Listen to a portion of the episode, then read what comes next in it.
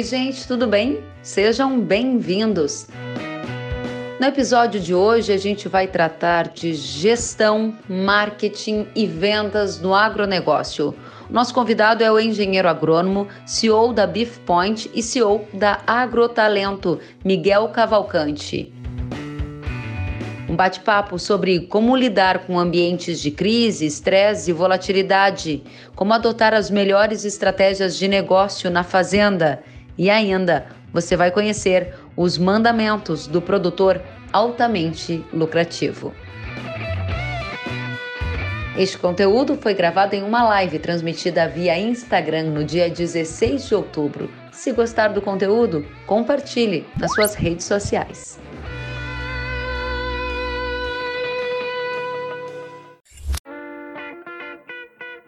Agora sim, Miguel, boa noite, seja bem-vindo.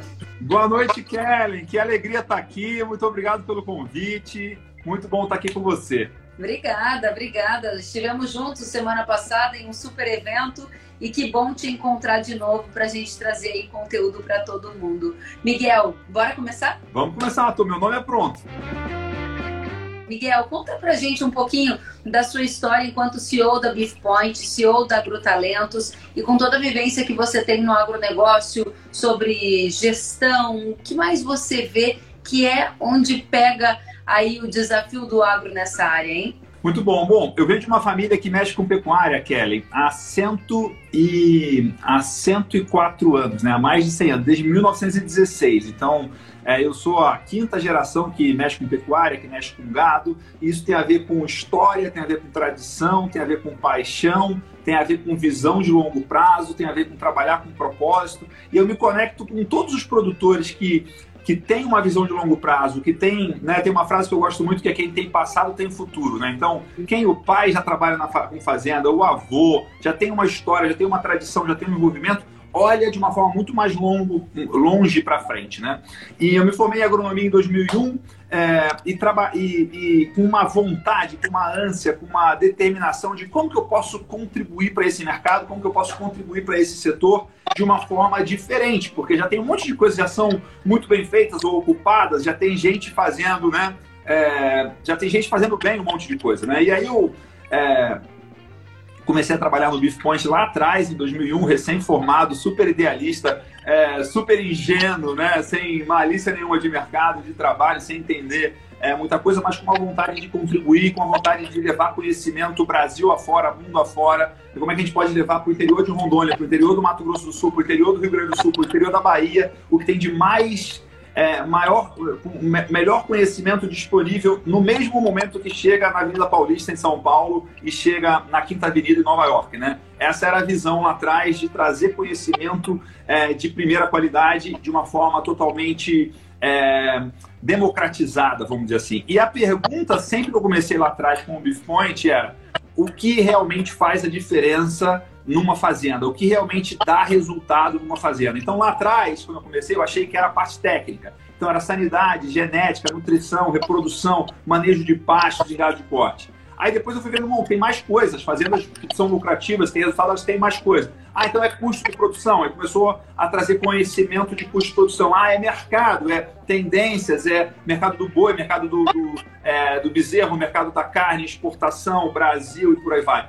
Aí, bom, é, parte técnica, custo de produção, é, mercado, não, é gestão de pessoas. Então, vamos, gestão de pessoas, melhores fazendas tenham cuidado com gestão de pessoas. E aí, nessa, nesse movimento de gestão de pessoas para frente, nasceu o agrotalento de gestão de pessoas. A próxima fase foi: olha, a pessoa mais importante de uma fazenda é o dono da fazenda, é a pessoa número um da fazenda. Então, se essa pessoa, se a pessoa, o cargo mais importante é o do dono, a gente tem que trabalhar e pensar como que você vai ter alta performance é, do dono, né? Então a gente vai trabalhar influência, negociação, liderança, vendas, marketing, coisas que o é, é, recursos humanos, contratação, demissão. E daí para frente é o último estágio onde a gente está hoje, né? Tudo que, a gente, que eu falei até agora é importante. É, a última coisa que me veio assim, falei, puxa das melhores fazendas, elas têm uma clareza de qual negócio elas estão, qual é o modelo de negócio, qual é a estratégia de negócio, qual é a visão de negócio de uma forma simplificada, o modelo de negócio é como que a sua fazenda faz dinheiro, né? Que é muito diferente do que, que você produz, né? Como a sua fazenda faz dinheiro. Então, Em 2001, eu comecei a trabalhar com o Beef Point. Em 2014, a gente colocou no ar o projeto do Agrotalento, mas a jornada é uma jornada muito parecida, assim, tem uma, uma continuação que é, a gente é uma busca incansável de responder o que efetivamente faz a diferença numa fazenda para o produtor, para ele ser mais lucrativo, ter mais resultado, ter mais prosperidade hoje, amanhã e depois. Essa sempre foi, esse sempre foi o grande, o, o grande, o grande sonho, a grande visão, a grande busca de, de contribuir, é, porque a minha família mexe com isso há muito tempo, a gente vê as dificuldades, a gente vê os desafios, nem tudo são flores, né? Tem um amigo meu que falou outro dia, pô, Miguel, você está falando isso, isso faz muito sentido, que tem muito produtor que vive, é, ele só é rico quando ele morre. Né? Quando ele morre, ele é rico porque tem um patrimônio grande, mas ele leva uma vida pobre, muitas vezes. E isso é muito ingrato e eu não concordo com isso. Eu acredito que é possível ser totalmente apaixonado pela fazenda, pelo trabalho, pelo agro, pela pecuária e, ao mesmo tempo, fazer muito dinheiro. Não é ganhar dinheiro, é fazer dinheiro. Né? Então, a minha busca é como é que eu uno paixão, propósito e missão com lucro, com rentabilidade, com dinheiro, e que esse lucro vai permitir que a gente é, construa nossos sonhos, realize o sonho da nossa família e realize o sonho da nossa equipe e faça o bem de forma mais ampla é, mundo afora. Acho que essa é a, é a grande busca de todo mundo. Muito bacana. Então, você já contou um pouquinho da sua história para a gente e ainda trouxe a primeira questão, que é, afinal de contas, qual é o negócio? É isso que você pergunta para produtores rurais que está no agro. Dentro desta hora, primeiro qual é o negócio. Né? Seu negócio é vender uma premium, o seu negócio é produzir mais sacas de soja por hectare ou ter algum diferencial no seu produto. Essas são as, algumas das nuances, né, Miguel? Agora eu gostaria de aprofundar um pouquinho já na nossa segunda pergunta, que é quando você falou em produtividade, lucratividade. Essas devem ser algumas das respostas chaves que aparecem. Eu quero produtividade, eu quero lucratividade. Qual dessas questões mais importa, o que você percebeu ao longo da sua jornada? Muito bom. Olha, essa questão é uma questão muito, até polêmica, e eu tinha uma dificuldade muito grande de explicar qual era a minha visão disso, mas muito recente eu consegui entender qual é a melhor, melhor maneira de explicar. Todos os produtores, quando você pergunta para ele o que, ele está fazendo de diferente, na grande maioria das vezes eles estão olhando e falando: eu quero saber como eu aumento a minha produtividade da minha fazenda. E eu descobri que essa não é a resposta final. Quando você aumenta a produtividade só por aumentar a produtividade, você tem uma chance muito grande de aumentar os riscos e, mesmo aumentando a produtividade, não aumentar o seu resultado. E aí, a maneira de explicar isso é: produtividade é um excelente servo, mas um péssimo senhor. É um excelente funcionário, mas um péssimo patrão. A, a, a produtividade tem que estar a serviço da lucratividade. Quando você vai numa fazenda e o cara só fala de produtividade, não fala de margem, não fala de fluxo de caixa, não fala de lucro, presta muita atenção, fica muito atenta, porque tem uma chance muito grande desse seu produtor ser muito dedicado, muito apaixonado, muito empenhado, investir muito, trabalhar muito, ter muito risco no negócio dele e não ter um lucro alto. É muito possível e muito provável, inclusive. Agora, quando você vai numa fazenda em que o produtor está falando de margem, está falando de rentabilidade, está falando de ações de compra, produção, custo e venda, que são quatro elementos que eles juntos dão lucro, aí você tem um negócio é, com muito mais robustez, um negócio com muito mais blindagem, um negócio com muito menos chance de dar prejuízo ou de ter resultados muito variáveis ao longo do ano. Os bons produtores que têm um negócio, que a fazenda é efetivamente um negócio, são produtores que pensam em compra, produção, custo e venda. Né? Tem quatro pilares aí, e esses quatro pilares combinados é que entregam lucro. E se você vai numa fazenda que o cara só fala de produtividade, mas não fala de compra, não fala de custo, não fala de venda, puxa vida, esse cara está trabalhando muito, mas ele está fazendo uma mesa que tem quatro pés, ele está cuidando só de um pé. Então, essa mesa tem muito, muita chance de ser frágil, ser incompleta e ser torta ou ser manca. Pois é, aí nesse ambiente em que você falou dessas quatro palavras-chave, existe um, uma prioridade entre elas estrategicamente? Qual é a principal questão? Você trabalha muito com vendas, né? A gente está num ambiente de agro em que muito se produz commodity, ou seja, produto comum, que não tem uma diferenciação. Quando você não tem, eventualmente, o pilar você vai ter que buscar um outro pilar. que pode ser o pilar da venda. Como se diferenciar num ambiente de produção de commodities agrícolas, por exemplo, Miguel? Essa é uma ótima pergunta e eu já respondi essa pergunta do jeito errado no passado. No passado, se você fosse falar com o Miguel lá de 2001, que era o Miguel apaixonado por marketing, e o Miguel que queria trazer agregação de valor para a pecuária e tudo mais, eu ia dar uma resposta em que é, era possível trabalhar com marketing de diversas, em todo tipo de produto. E hoje, claramente, essa não é a resposta. Né? Se você faz, se você vende uma commodity, se você faz, se você vende gado comercial para o abate, se você produz soja, se você produz milho, a, a comercialização não é sobre como eu posso, vou agregar valor no meu produto. A questão não é essa, a questão é como que eu vou vender e comprar de quem não tem risco de crédito, quem não pode ficar inadimplente comigo? É, como que eu posso comprar e vender nos melhores momentos? Como que eu posso negociar do melhor jeito para, se eu tenho fluxo de caixa, eu comprar à vista e ganhar um desconto?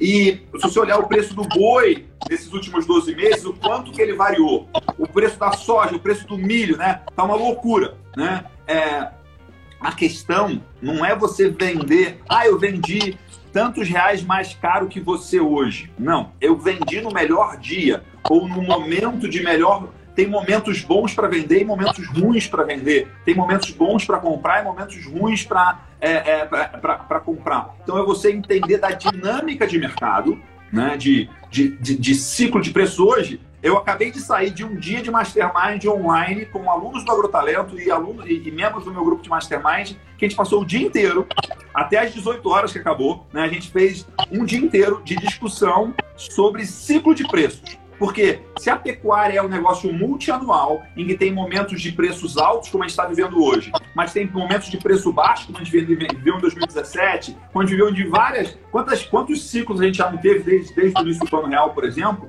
É, você precisa entender em qual momento do ciclo você está, em qual situação, em, em, qual, em qual momento você está para você comprar melhor e vender melhor.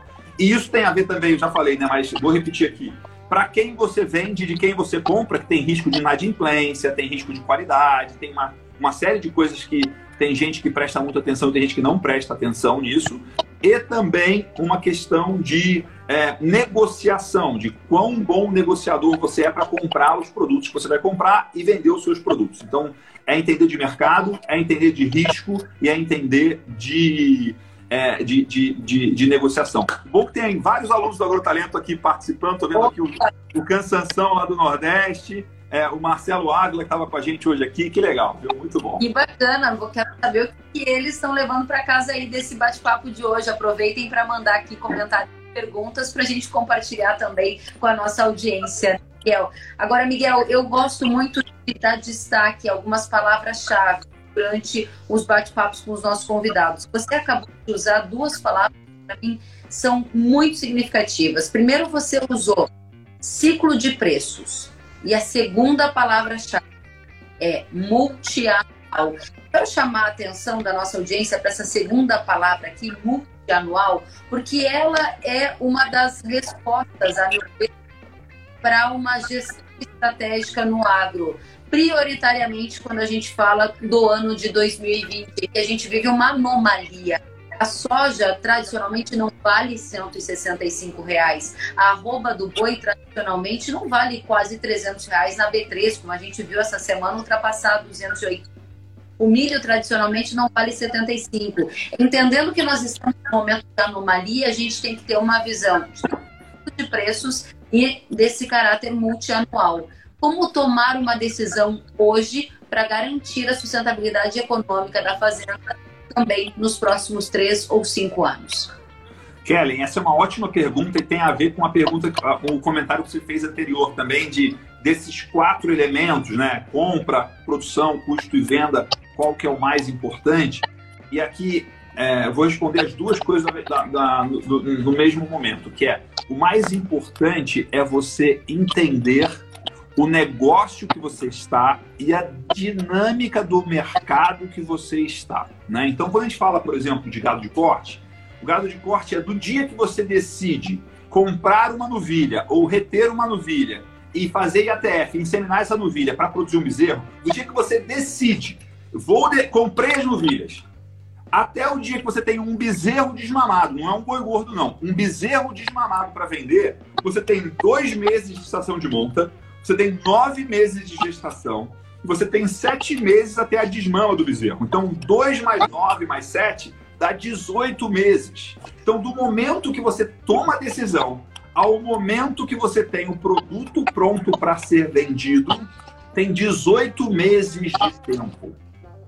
E tem muita gente, mas muita gente mesmo, que não se atenta de que a decisão que ele está tomando hoje, ele vai colher o produto dele não nos preços de outubro de 2020, mas nos preços de maio de 2022.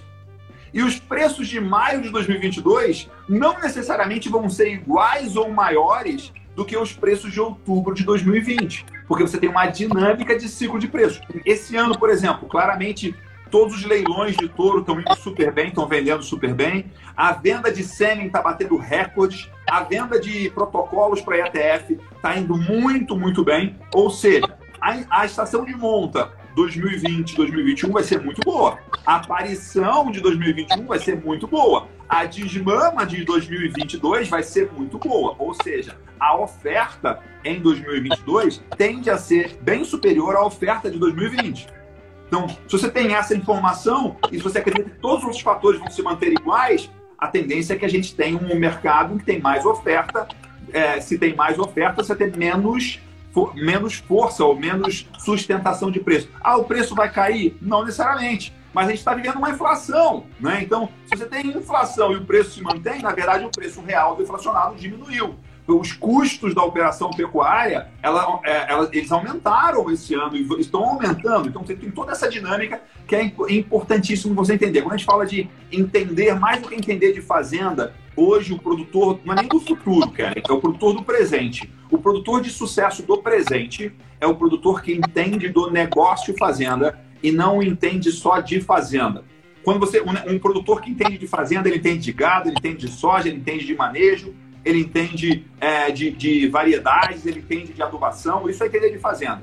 Entender do negócio fazendo, é entender de compra, entender de venda, é entender de contratação, é entender de demissão, é entender de negociação, é entender de liderança de equipe, é entender de harmonia e governança familiar, porque a maioria das fazendas são familiares. Isso é entender do negócio fazendo. E as fazendas que eu mais admiro, as fazendas que eu mais aprendo, porque eu aprendo pra caramba com os alunos do Agrotalento. Né? A gente tem mais de 1.300 alunos hoje.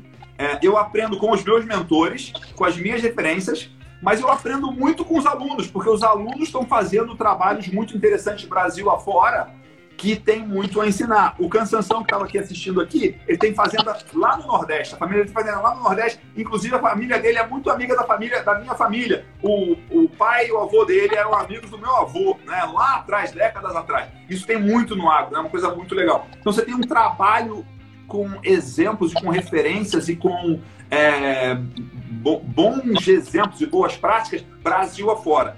O meu trabalho é conhecer também esses bons trabalhos e documentar isso e transformar isso em boas práticas, em manuais, em coisas altamente aplicáveis para que mais gente consiga colocar isso em prática em fazenda e sempre com esse olhar do que o que ainda falta para a fazenda dar mais resultado. Na minha visão hoje, o que falta é essa visão de mercado, essa visão de estratégia, entender do negócio fazenda e não apenas entender do, da, de fazenda. É um negócio fazenda, muito bem explicado. Agora, o Jonatas Silva Agro pergunta: nos últimos anos, tem existido um padrão na variação do preço no mercado da pecuária? O que você acha, Miguel? Tem. Agora, a resposta. É, é muito curioso falar desse assunto, porque eu passei o dia inteiro pensando e trabalhando e conversando sobre ciclo de preço, né? Aí uma das coisas que apareceu hoje na nossa conversa, no nosso dia de Mastermind do Agrotalento, do, do Mastermind, foi a história, ela não se repete, mas ela rima, ela tem rima, ela tem temas, ela tem tons, né? Então quando você olha, é, o mais fácil de olhar, Kellen, é você olhar de 95 para cá, que é do plano real para cá, que a gente tem a mesma moeda, que a gente tem uma maior estabilidade da economia. A gente tem 25 anos de pós-plano real. Nesses 25 anos, você tem claramente uma tendência de ciclo de preços, com momentos de preços mais altos e momentos de preços mais baixos. E isso tem. Ah, é exatamente igual? Não, não é exatamente igual. Mas tem uma tendência, tem uma. É uma música, tem uma rima, tem um ritmo, né? É, e que você é, precisa entender. Se você quer entender o negócio fazenda, você precisa entender do ritmo do mercado. Agora, o curioso, Kelly, é que no momento que a gente está vivendo de baixa de preço, de desculpa, de alta de preços, é muito, não é legal, não é sexy, não é glamour, não é glamour falar de, de ciclo de preço no momento de alta. Porque quando está no momento de alta, todo mundo gostaria que ficasse para sempre em alta, né? Mas a realidade é que isso não acontece. A gente tem altos e baixos, altos e baixos. E a alta de hoje que gera o aumento de produção, o aumento de investimento, o aumento de tecnologia, que gera a baixa de amanhã. A baixa de amanhã que gera o abate de fêmeas, a redução do investimento, que gera a alta de depois de amanhã. Né? Então, você tem o ciclo, né? Tem, eu lembro de um produtor de café muito antigo que falava: café é um bom negócio, porque de tempos em tempos é um péssimo negócio. Né? Então, por você ter momentos de baixa, você depura o mercado e você tem momentos de alta na sequência. E fazer essa gestão é o grande X da questão. Muito bom, Miguel. Então, a gente passou aqui pela gestão do negócio da fazenda, a estratégia de aprender sobre o ciclo dos preços, entender que é multianual e uma estratégia de diferenciação no mercado de commodities é justamente a gestão de preços no mercado que a gente não tem controle, mas tem gestão de riscos e oportunidades. Daí a gente passa para outra chave, que é a peça das vendas. O Gelmira pergunta aqui, como vender um serviço e que região é a mais propícia para negócios? Como vender serviço? Serviço, olha só, Karen, é, eu vendo serviço, você vende serviço, um monte de. Né, tem muita gente que vende serviço. Serviço é uma coisa que ela não é palpável, né, é uma coisa intangível. Né? E as pessoas, as empresas, os negócios que vendem melhor serviço são negócios que têm marca. O jeito mais simples, o jeito mais caipira de definir marca é reputação. Qual que é a marca do Miguel do mercado? Qual que é a marca da Kelly no mercado? Qual que é a marca é, do, do, da pessoa que perguntou. É muito simples. Qual é a sua reputação? Qual é a sua credibilidade? Qual é o seu nome? Qual é a sua história? Qual é o seu histórico de resultados? E aí, tem uma coisa que eu acredito muito em serviço, que é muito mais do que diplomas, resultado dos seus clientes e depoimento de clientes e clientes satisfeitos é muito mais importante do que quantos diplomas você tem, né? É, a semana passada a gente estava no evento do, do, do Senepol lá e você estava mediando o evento todo. Quantos cursos ou quantas pós-graduações a Kellen fez em mediação de eventos é muito menos importante do que o histórico de muitos clientes em que a Kellen mediou o evento e ficaram incrivelmente satisfeitos e foi um sucesso o evento por, também por conta da sua mediação e da maneira como você conduziu isso. Então, é, se você vende serviço, você precisa ser um colecionador de histórias de sucesso, não suas, mas dos seus clientes. Você tem que ser um colecionador de clientes satisfeitos. E aí, uma outra coisa que, eu, que é muito simples e que a maioria das pessoas não pensa muito sobre isso é que é, um negócio de sucesso que vende qualidade é um negócio que tem duas listas crescentes, né? Isso eu aprendi com o americano chamado Perry Marshall, que é uma lista de potenciais clientes e uma lista de atuais clientes. Essas duas listas têm que estar crescendo todos os dias. E lista é um nome porque não pode ser, ah, eu tenho clientes espalhados por aí. Não, eu tenho o nome deles, eu tenho o e-mail deles, eu tenho o WhatsApp deles, eu tenho o endereço deles. Se eu quiser mandar uma carta, eu posso. Se eu quiser ligar, eu posso. Se eu quiser mandar um WhatsApp, eu posso. Se eu quiser é, é, visitar ele na casa dele, eu posso. Né? É, você tem que ter essa lista de potenciais clientes e de clientes e para você aumentar a lista de potenciais clientes, você tem que estar se expondo no mercado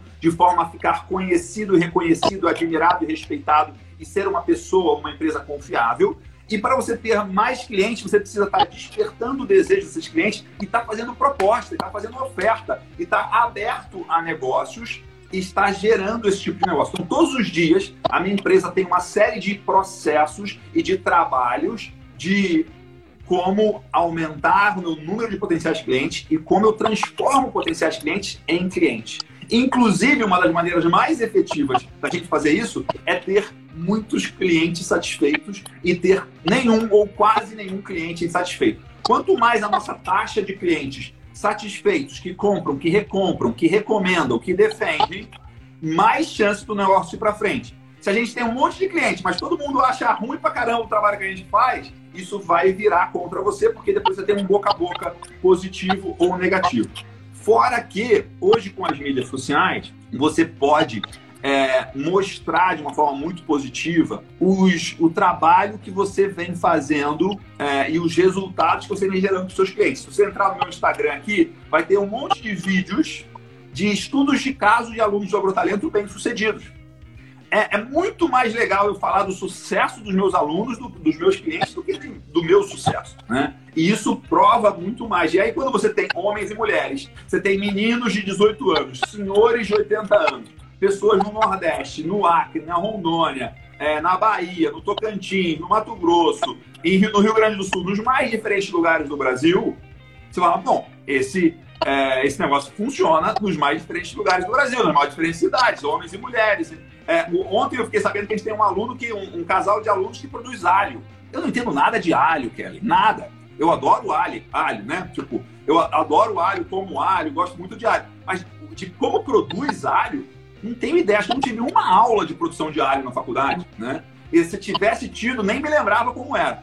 Mas eu entendo de negócios no agro. Então eu posso ajudar uma fazenda, um produtor que tem um negócio de produção e venda lucrativa de alhos a, a, diário a olhar para essa fazenda de uma forma mais empresarial, mais empreendedora, mais estratégica e cuidar do negócio de forma a ter mais resultado. Eu fiquei super feliz porque cada vez que aparece um cliente diferente desse e ele tem resultado, é uma prova de que o que eu ensino, o conhecimento que a gente traz, funciona para outras áreas. A gente sabe que funciona, mas dizer que tem um aluno que, é, que produz alho é muito mais efetivo de falar do que falar, ah, funciona para todo mundo. Não para alho funciona, já funcionou, né? Muito bom, Miguel. Agora, para a gente trazer aqui um levantamento que você também já fez, eu sei que você traçou o perfil e os mandamentos do produtor altamente lucrativo. Você fez uma lista, estabeleceu o que você chamou de mandamentos do produtor altamente lucrativo. A gente gosta de receitas de sucesso. Conta pra gente qual é esse mandamento Olha, tem várias coisas para você olhar em, em é, produtores é, lucrativos. Né? A primeira coisa é que produtores lucrativos entendem de lucro, focam em lucro, medem o lucro e sabem o lucro do seu negócio. Né? Então, eles não estão focados só em produzir, eles estão focados em produzir e vender de forma lucrativa. E aí volta no que a gente falou lá no início, que tem compra, produção, custo e venda. Né? E essas quatro coisas estão interligadas. Não adianta o seu melhor produtor ter a mais alta produtividade, mas ter negligência, ter custo alto ou comprar mal e vender mal. E quanto mais veloz é a sua produção, quanto mais produtivo você é, a tendência é que você vai comprar mais insumos e você vai ter mais produto para vender. Se você compra muito e vende muito, a exigência de você ficar bom em comprar e vender é muito maior. Se eu sou um produtor que não tem uma grande velocidade, não tem um grande uso de insumos, eu não preciso ser excelente na compra de insumos, porque isso representa pouco no meu negócio. Então, entender o negócio, entender quais são as atividades chaves para esse negócio dar certo, é um dos pontos chaves. A segunda coisa, lembra que eu falei lá no início para você que a pessoa mais importante da fazenda é o dono? Né? É, isso é um mandamento também. Né? Se a pessoa mais importante da fazenda é o dono, e se, o, se você é o dono da fazenda, seria muito ruim, Kelly, se eu ajudasse a pessoa a ter uma fazenda que dá muito dinheiro e ela odeia a fazenda, ela odeia um negócio, ela odeia o trabalho. Né? É, precisa ser um negócio, uma fazenda em que dê dinheiro, que faça dinheiro, que dê resultado, que gere prosperidade e que quem trabalha nela gosta muito disso.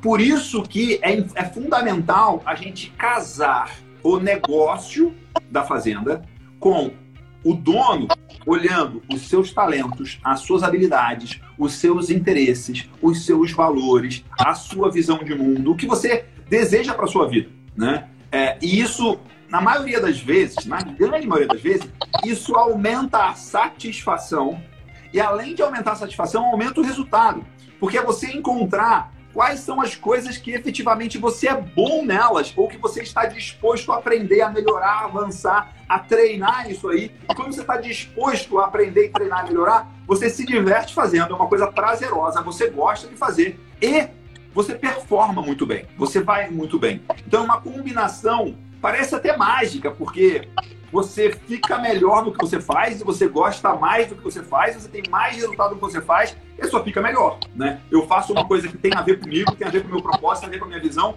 e eu, eu treino as minhas, as minhas habilidades, as minhas competências cada vez mais nessas é, atividades de uma forma em que eu performo melhor também, eu desempenho melhor também, eu gero mais resultado, e isso é muito, é, muito bom, essa combinação.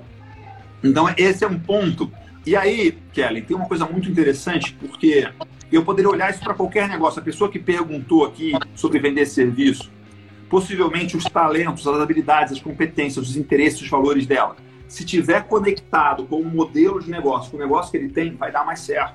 Né? É, se eu olhar o seu trabalho é, como apresentadora, como mediadora, como palestrante, e você combinar o negócio que você tem, a carreira que você tem, com os seus talentos, com suas habilidades, com seus interesses, tem uma combinação muito boa. E essa combinação é que torna você único, torna você diferente, torna você especial, torna você desejável para o mercado e, ao mesmo tempo, torna prazeroso o que você faz. Né? Porque eu estou fazendo coisas, os melhores produtores, os melhores, os melhores empre empreendedores do agro, os melhores profissionais do agro estão fazendo coisas que eles gostam muito e eles são muito bons. E por eles fazerem com muito talento e muita dedicação, eles ficam melhor cada dia.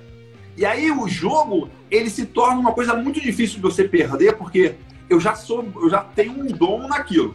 E além de eu ter um dom, eu estou treinando muito todo dia naquilo, então a tendência é que eu ficar bom mesmo. Né? Então é esse, é, esse, esse jogo é um jogo muito interessante porque você ganha em múltiplas camadas, né? Você é pago de, de várias maneiras, né? Eu, eu, eu vejo um bom produtor, uma pessoa que tem um negócio bacana, eu vejo o seu trabalho, eu vejo o meu trabalho, eu sou pago por, com satisfação, eu sou pago com relacionamento, eu sou pago com novas oportunidades, eu sou pago com é, aprendizado, eu sou pago com usar os meus talentos, os meus dons para o mundo, contribuir para o mundo, e eu sou pago também em dinheiro. Então, é, é, eu sou pago em várias moedas. Então, eu sou muito bem pago em várias moedas. Então, isso faz com que eu me sinta muito bem remunerado por isso que eu faço e, ao mesmo tempo, que eu possa contribuir de uma forma ampla é, para o que eu faço. Né? Então, isso é uma coisa realmente muito é, interessante e bacana e é totalmente possível de todo mundo ter isso, desde que você escolha ter isso e que você pague o preço de aprender e de descobrir como que eu caso o meu negócio com os meus talentos. Muito bom, eu estou gostando muito de ouvi-lo e a audiência também. O Lucas aqui está cumprimentando, o Tiago Araújo disse parabéns pela live. E eu gosto sempre de encerrar a live trazendo a resposta para nossa audiência do que foi o nosso convite, né? A gente chamou todos para falar de vendas e marketing no agro, como prosperar é a resposta final para a gente deixar aqui esse pacote para nossa audiência? Afinal de contas, qual a receita prosperar? Para prosperar com marketing e vendas, é primeiro você entender que a base de um negócio é um negócio que serve o mundo, usa os seus talentos e está alinhado com o que você acredita de verdade. Com base nisso, você tem uma dedicação diária e intensa, que você não se cansa, você se energiza, né? Ao mesmo tempo que você tem uma visão de longo prazo, né? Eu estou olhando para o meu negócio, é, lembrando da história da minha família. Estou olhando para frente, pensando, já tem mais de 100 anos que a minha família contribui para o agro e eu quero continuar mais 100 anos para frente. Não eu, necessariamente, mas o trabalho, o legado, a história. Né? Então, essa combinação de como que eu junto os meus talentos, as minhas habilidades, o meu propósito, com o negócio que eu tenho, com a fazenda que eu tenho, com os produtos que eu tenho para vender, usando estratégias de marketing vendas que me ajudam a vender melhor os meus produtos. Se eu sou esse, se eu tenho um produto de alta qualidade, produtos diferenciados, eu vou trabalhar com posicionamento, com marketing, com vendas para produtos de alto valor. Por exemplo, eu vendo touros, eu vendo genética, é uma, uma linha estratégica. Ah, eu produzo soja eu produzo soja. aí você vai ter que cuidar dessa parte de mercado, de tendência, de negociação é, e de compra de insumos também. Então é uma combinação que junta o que eu tenho de melhor, o meu trabalho, a minha paixão com estratégias específicas de negócio, incluindo marketing, vendas e posicionamento. Muito bom, Miguel Cavalcante. Muito obrigada pela presença, pela aula, pelo bate-papo super cheio de uma boa energia, de conteúdo relevante. O Jonathan está aqui, Miguel Cavalcante, sempre relevante na questão gestão de negócio. Parabéns. O Frauzino está dizendo que a iniciativa Kelly Miguel Cavalcante é excelente. A Mariana, a Mariana Castro Costa, obrigada Miguel por valorizar o agronegócio. O Cleiton de Freitas está dizendo parabéns. Aqui o pessoal da Fazenda, JMS, tá aplaudindo pela live. Então, com certeza todo mundo gostou e fica convite para você voltar mais vezes. Eu vou voltar quando você me convidar, vai ser um prazer. Deixa eu dar um último recado aqui. O produtor rural brasileiro não precisa e não deve nunca pedir desculpas por quem é e pelo que acredita. Não peça desculpas por quem você é e pelo que você acredita. Tenha orgulho, um orgulho positivo, é, tranquilo, sereno, mas um orgulho do trabalho que você faz, do impacto que você faz, da contribuição que você traz para o Brasil e para o mundo. Não peça desculpas pelo que você acredita e por quem você é. Muito bom, ótima live nacional, nacional Marcos MVET, top, parabéns. Obrigada, Miguel. Aproveite a sexta-feira com seus filhos, com a sua família, que eles estão esperando por você. Foi uma satisfação estar contigo. Até a próxima. Até a próxima. Obrigado. Prazer estar aqui. Obrigado pelo convite, Kelly. Parabéns pelo seu trabalho. Muito legal.